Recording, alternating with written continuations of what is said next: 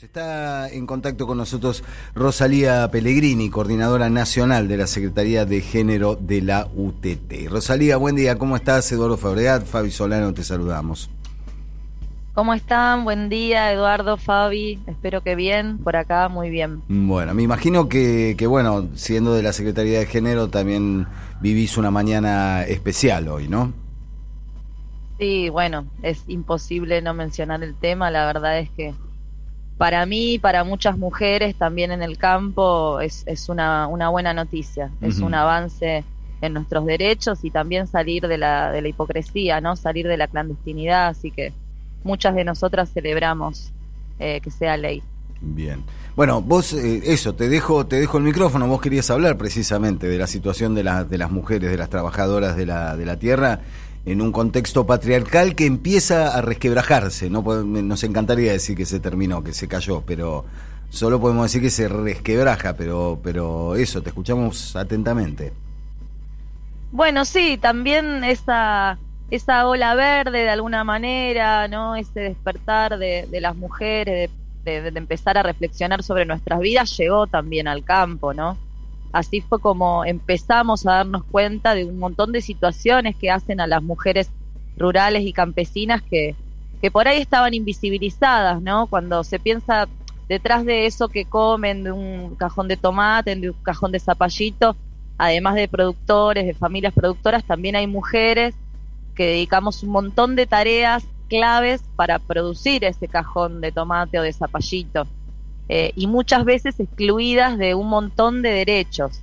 En la UTT, por ejemplo, para tirar números de, lo que nosotras somos, eh, hay 16.000 mujeres de las cuales la mayoría eh, no son dueñas de su propia tierra, ni acceden ni siquiera a los contratos de arrendamiento. Esto si lo miramos más de, más en general, por ejemplo, en América Latina, de las mujeres agricultoras y campesinas, solamente el 30% accede a la tierra propia. Esto para contar una de las problemáticas de un sinfín de cuestiones que hacen a, lo difícil, ¿no? Que es ser mujer en la ruralidad, mm. muchas veces excluidas de un montón de políticas públicas, de cosas que no llegan, aisladas en territorios de difícil acceso y con un montón de eh, de una mochila llena de tareas de cuidado que son fundamentales hoy para que tengamos el plato de comida, ¿no? Como que empezamos a reconocernos como fundamentales a la hora de producir alimentos, cosa que antes no pasaba, ¿no? Se visualizaba como el campo que produce alimentos como una, una imagen más masculina, ¿no? De ese campo. Y empezamos a hacer surgir esos roles. ¿Cómo, ¿Cómo se fue organizando la Secretaría de Género? ¿Cómo, cómo, ¿Cómo se pasó de la voluntad a la acción y a la organización? Bueno, ahí eh, me gustaría compartir también para que escuchemos otras voces eh, de otra compañera campesina de Santiago del Estero, de la zona de Atamisqui, María Belén, eh, para que cuente un poco, ella es promotora de género, justamente lo que la Secretaría de Género fundó en la organización. Es, es un programa nacional de promotoras rurales de género, porque no hay como otra compañera rural, mujer agricultora, eh, para que te pueda ayudar a salir de un círculo de violencia cuando, como te decía, vos en la ruralidad no tenés comisaría de la mujer, no tenés eh, una oficina en donde te puedan asesorar y nos tuvimos que armar nosotras mismas, ¿no? Ya hace eh, cinco años, en el 2015, que se forma la Secretaría de Género. Así que los invito a escuchar a María Belén, que nos habla desde Santiago del Estero, desde la comunidad de Tamisqui, que es promotora rural de género, ¿les parece? Adelante. En nuestro ámbito rural, como mujeres campesinas, nos encontramos en una situación de exclusión y violencia en todos los ámbitos sociales. Eh, somos las encargadas de las tareas domésticas y por ende dependemos económicamente de los hombres, porque además nuestros tejidos artesanales, que es algo que sí lo hacemos nosotras las mujeres, no tiene ningún valor. Históricamente ha sido algo desvalorizado. Eh, incluso el pago por los mismos ha llegado a ser un puñado de mercadería. En cuanto al ámbito eh, del sistema de salud, también sufrimos violencia porque debemos partir madrugando, cuatro de la madrugada salir de nuestros hogares para poder alcanzar un turno para, para ser atendidas. En general, la violencia hacia la mujer en nuestro ámbito es eh, algo que está muy arraigado, muy instaurado y es algo que estamos trabajando como organización para erradicar. Rosalía, buenos días. Fabiana Solano te saluda. ¿Cómo andás? ¿Cómo estás, Fabi? Muy bien. Yo también, muy contenta. Eh, en relación a este audio que escuchamos y lo que vos venís contando en, tu desarrollo sobre la situación de las mujeres rurales y también en un vínculo con lo que pasó ayer en el Senado, uno de los senadores en sus argumentos hablaba de que en, el interior o lo que se conoce como el ámbito más rural eh, se respetaba la naturaleza como, como un ente en sí mismo construido ¿no? simbólicamente y que esto ponía a la mujer en el lugar de la maternidad como algo natural. Esto más que vincularse con la naturaleza tiene que ver con un modelo patriarcal cultural, no, no es necesariamente naturaleza, pero sí ustedes desde el feminismo y el modelo agroecológico plantean un cuestionamiento a estas dos cosas, al modelo tradicional productivo del campo y al modelo patriarcal. ¿Qué vínculo encontrás entre em, esta forma, digamos, de establecer unas nuevas relaciones sociales desde el feminismo y nuevas relaciones con lo productivo y con la naturaleza.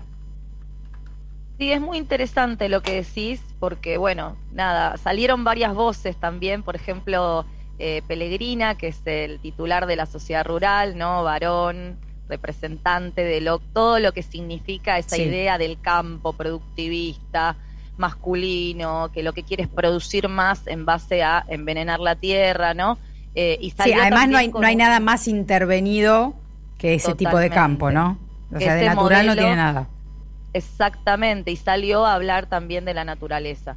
Nosotros en este camino de organizarnos eh, a partir de las violencias, ¿no? Porque la verdad es que eh, la Secretaría de Género se funda a, partir de eso, ¿no? De ser entre nosotras un salvavidas para, para salir de esos círculos de violencia. También nos fuimos dando cuenta de lo que vos decís, ¿no?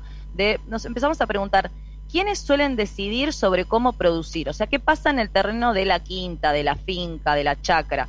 Bueno, los hombres deciden.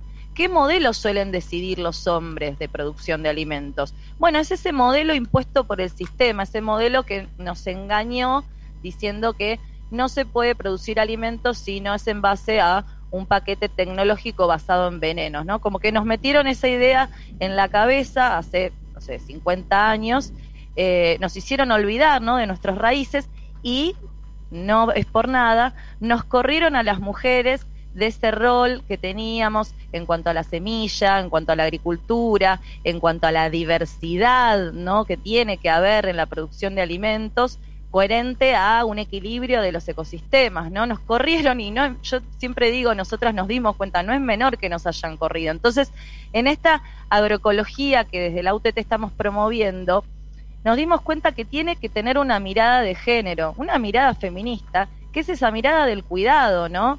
De como vos decías, de construir otras relaciones, que esa tierra, esa quinta, esa chacra, no es para sacar eh, una mercancía sin importar lo que le voy a hacer a esa tierra. ¿no? De algún punto, me acuerdo una compañera cuando dijo, eh, la misma violencia que, ejerce, que se ejerce con estos venenos a la tierra es la misma violencia que ejerce el machismo sobre nuestros cuerpos. Y esto que parece algo del librito, en realidad lo dijimos en una ronda de compañeras campesinas después de mucho andar y darnos cuenta de eso, ¿no? De cómo este modelo de producción de alimentos basado en agroquímicos sacó a la mujer, sacó a las flores, sacó a la vida, sacó a la biodiversidad y puso veneno.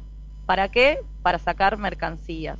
Entonces, en esta agroecología que nosotras construimos, planteamos que también tiene que tener esa mirada de género, de cuidado, eh, de belleza, de recuperación también de que lo que producimos es alimento, que van a comer nuestros hijos e hijas, que van a andar por los surcos, que no podemos tener miedo de que se enfermen. Bueno, al respecto de todo esto que estamos hablando, también hay una compañera, Nelly Almeida, de Misiones, de Puerto Piraí, eh, que estaría bueno que compartamos. Aquí la escuchamos. El feminismo en la agroecología se ve todos los días desde la realidad concreta.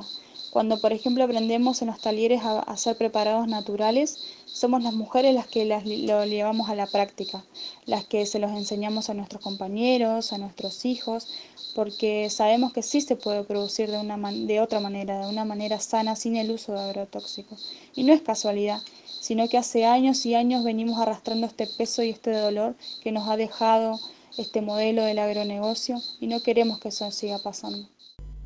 Nelly desde Misiones con los grillitos de Misiones. Por favor, esa musicalización. Me imagino, me imagino el contexto. y, me dio paz. De, ¿Eh? solo, de solo escucharlo me dio paz. Si la vieran a Nelly rodeada de sandías ahora, cosechando sandías, una belleza. ¿Es temporada de sandías ahora?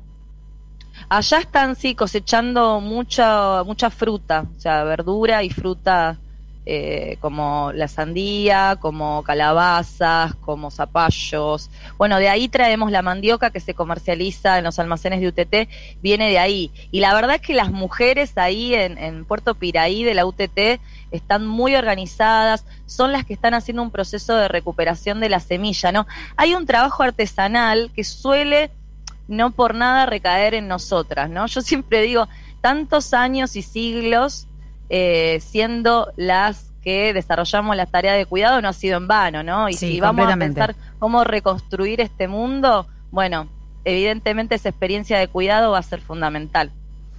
Eh, Rosalía, les recuerdo a la gente, estamos hablando con Rosalía Pellegrini, coordinadora nacional de la Secretaría de Género de la UTT, nuestra columna quincenal, que es una alegría y un orgullo que tengamos aquí en el equipo. Eh, a partir de, bueno, de esto tan fuerte que sucedió desde, desde lo institucional, de que en Argentina tenemos una ley que contempla los derechos de, la, de las mujeres, ¿qué puertas te parece que se abren ¿no? ¿Qué, qué, qué, roles desde el Estado se pueden asumir para, para seguir ampliando, para, para que siga habiendo más políticas públicas de, género? Y yo creo que se plantea, se viene planteando, ¿no? Fueron muchísimos años eh, de lucha, eh, se plantea mm, que nosotras como mujeres de todos los sectores sociales eh, no vamos a dejar primero que hablen en nombre nuestro, ¿no? Mm. Que digan que las mujeres del campo o las mujeres de las villas o las mujeres de tal lugar no hacen esto o hacen el otro, ¿no? Nosotras podemos eh, decir, gritar, luchar y proponer políticas públicas. Me parece que eso es importante, ¿no? Ser nosotras las que lideramos aquellas políticas públicas que queremos, ¿no?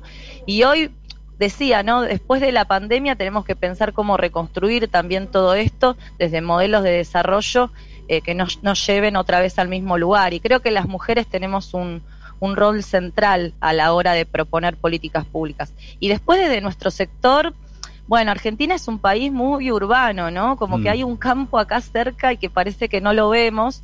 Y en los términos de, de los derechos de las mujeres rurales hay eh, mucho retraso. Nosotros entendemos que el Estado tiene que ir hacia la ruralidad, no la ruralidad ir hacia los centros urbanos para acceder a nuestros derechos, ¿no?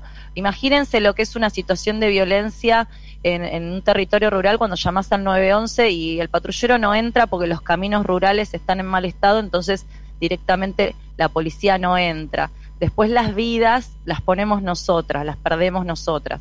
Entonces también tiene que haber una mirada eh, de políticas públicas con perspectiva de género que vaya hacia la ruralidad, ¿no? que se piense en contextos rurales.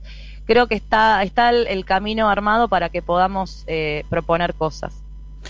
Rosalía, te mandamos un gran abrazo, felicitaciones por un paso importante en la lucha, seguir batallando y, y nos reencontramos en la, en la próxima columna. Que tengas un gran año nuevo. Igualmente para ustedes. Bueno, muchas gracias por, por compartir este momento. Les agradezco a todos que acompañaron para que saliera todo bien. Y bueno, agradecidos por todo. También por la lluvia que por fin vino, que había mucha seca. Ah, muy bien. Bueno, ¿ves? Esas cosas también, también juegan, también ocupan un lugar de preocupación. Total. Rosalía, un abrazo y hasta muy pronto. Abrazo a usted. Rosalía Pellegrini, coordinadora nacional de la Secretaría de Género de la Unión de Trabajadores de la Tierra, que sí, también forma parte de este equipo, el equipo de Siempre Soy.